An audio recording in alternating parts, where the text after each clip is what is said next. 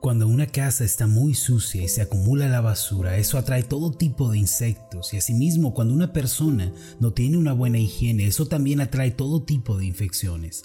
Algo similar sucede con el pecado, cuando está presente en nuestra vida, atrae todo tipo de malestares al alma y al corazón. Vienen plagas como la culpa, el temor, el rencor, la inferioridad y entonces la persona cae enferma en la depresión. El pecado debilita al hombre, lo arrastra a la infelicidad, deteriora su salud e incluso destruye su vida. El Señor Jesús ofrece a todos los que se acercan a Él con humildad perdón de pecados y limpieza de toda suciedad espiritual. Venga hoy a aquel que limpia la vida, que restaura el gozo y que devuelve la paz. Él es Jesucristo.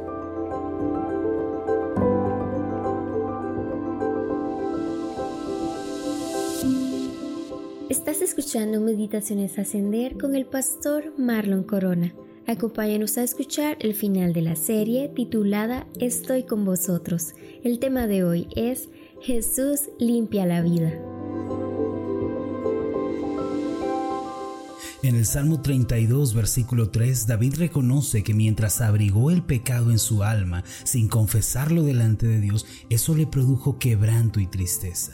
El pasaje dice así, mientras callé se envejecieron mis huesos en mi gemir todo el día. El pecado no solo es la causa de la amargura y la infelicidad en la vida, y no solamente destruye la salud y el cuerpo, sino que es una ofensa terrible que enciende la ira de Dios. Dios es enemigo del pecado, de la sensualidad y de la maldad, y todos aquellos que hacen alianzas con estos males en realidad se están poniendo en contra de Dios. Mire con detenimiento lo que dice Colosenses 3, versículos 5 y 6. Haced morir pues lo terrenal en vosotros, fornicación, impureza, pasiones desordenadas, malos deseos y avaricia, que es idolatría, cosas por las cuales la ira de Dios viene sobre los hijos de desobediencia. El pecado, la desobediencia, la rebeldía y el vivir en los placeres obscenos no es algo que debemos tomar a la ligera. Muchos piensan que se puede vivir de esta manera y a su vez estar en paz con Dios, pero lo anterior es un terrible error. El apóstol Santiago, con la finalidad de resolver estas dudas, declaró que el mundo es enemigo de Dios junto con sus placeres y que todo aquel que se hace amigo del mundo automáticamente se vuelve enemigo de Dios. Santiago 4, versículo 4 dice así, Oh almas adúlteras, ¿no sabéis que la amistad del mundo es enemistad contra Dios?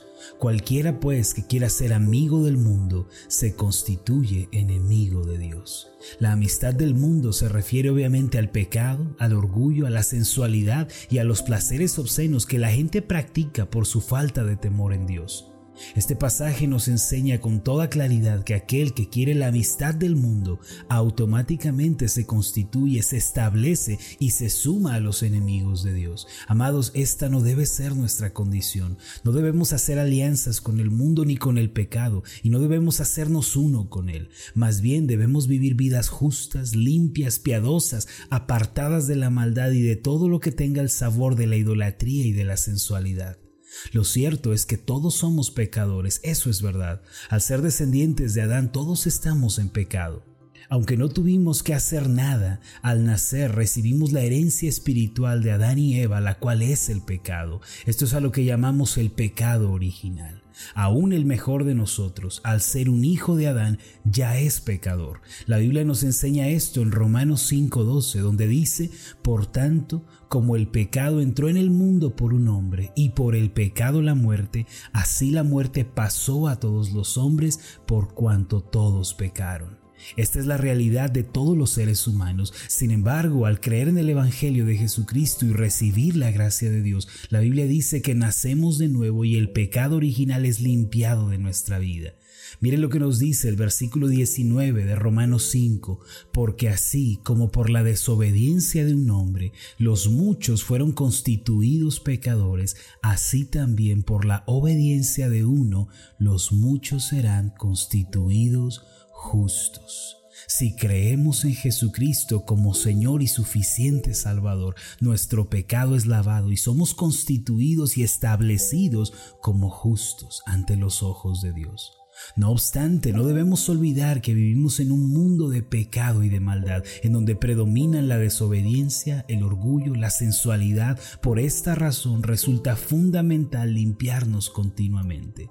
Esto es, en un sentido figurado, como decir que tenemos que lavar nuestros pies diariamente. Pero, ¿qué significa todo esto? Cuando las personas vienen a Jesucristo, su pecado original es perdonado y son llamados justos como si nunca hubieran pecado. Sin embargo, mientras viven en un mundo lleno de maldad, cometen pecados y transgresiones cada día, tropiezan con el pecado y con la desobediencia. Entonces, ¿cómo debemos tratar con tales pecados? ¿Qué debemos hacer cuando pecamos? Aquellos que ya hemos sido justificados y que hemos nacido de nuevo.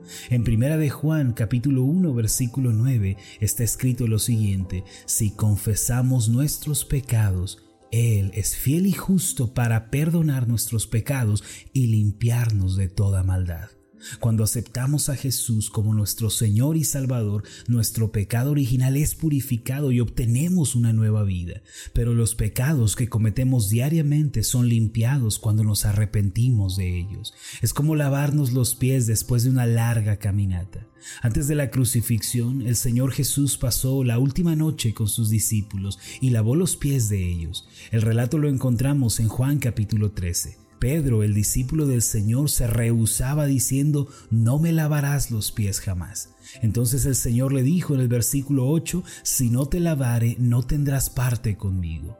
Pedro entonces le respondió, Señor, no solo mis pies, sino también las manos y la cabeza. Jesús le dijo algo sumamente revelador en el versículo 10, el que está lavado no necesita sino lavarse los pies, pues está todo limpio. Una persona salva que ha creído en Cristo, que ha nacido de nuevo y ha sido declarada justa ante los ojos de Dios, no necesita ser redimida otra vez. La justificación y la redención son eventos únicos en la vida cristiana. Quiero decir que suceden una sola vez y para siempre. Sin embargo, el polvo y la suciedad de nuestros pies necesitan ser lavados. En este contexto, los pies simbolizan el comportamiento y el andar diario, y el polvo y la suciedad se relacionan con el pecado que cometemos en nuestro diario vivir. Es cierto, los cristianos pecamos, los cristianos tropezamos muchas veces. Sin embargo, el Señor nos indica lo siguiente en Isaías 1:18, Venid luego, dice Jehová, y estemos a cuenta. Si vuestros pecados fuesen como la grana, como la nieve serán emblanquecidos. Si fueren rojos como el carmesí, vendrán a ser como blanca lana. El apóstol Juan en su primera epístola, en el capítulo 2, versículo 1, dice, Hijitos míos, estas cosas os escribo para que no pequéis. Y si alguno hubiere pecado, abogado tenemos para con el Padre, a Jesucristo el justo.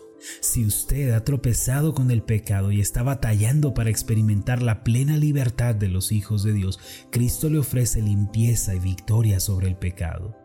No tarde más, si usted reconoce que es pecador y necesita limpieza, acuda hoy a Cristo, quien lava nuestros pies y quita la suciedad que el mundo ha dejado en nosotros. Debemos confesar al Señor todos nuestros pecados, todo lo que hayamos cometido debe ser rendido a sus pies todos los días. Necesitamos ser limpiados por la preciosa sangre del Señor. Igualmente debemos orar para que el Espíritu Santo nos dé las fuerzas para que podamos vivir una vida santa dependiendo solamente de Él. Aquel pecado que destruye y amarga la vida es resuelto por Jesucristo cuando venimos a Él. Por eso Jesús ofrece limpieza y pureza para el corazón y la mente. No espere más, venga hoy al Señor y reciba esta tremenda bendición en su vida personal. Permítame hacer una oración por usted. Padre Celestial, ciertamente todos somos pecadores. La Biblia dice que no hay justo ni aún uno. Esto es verdad. Ayúdanos entonces, Señor, a reconocer esto. Y no solamente eso, sino también a vivir continuamente en la seguridad de que aquellos que se acercan a ti por medio de Cristo reciben limpieza y purificación. Aunque hayamos creído en Jesucristo, la verdad, Señor, es que tropezamos y caemos. Ten misericordia de nosotros, limpia nuestras vidas, levántanos, Señor. No permitas que vivamos en medio del pecado, en medio de la desobediencia. Líbranos, Señor, para que vivamos una vida limpia, justa, que te honre y por ende traiga felicidad a nuestro corazón. En el nombre de Jesús. Amén y amén. Antes de finalizar, haga esta declaración de fe conmigo. Repita después de mí. Jesucristo ha limpiado mi vida, mi mente y mi corazón.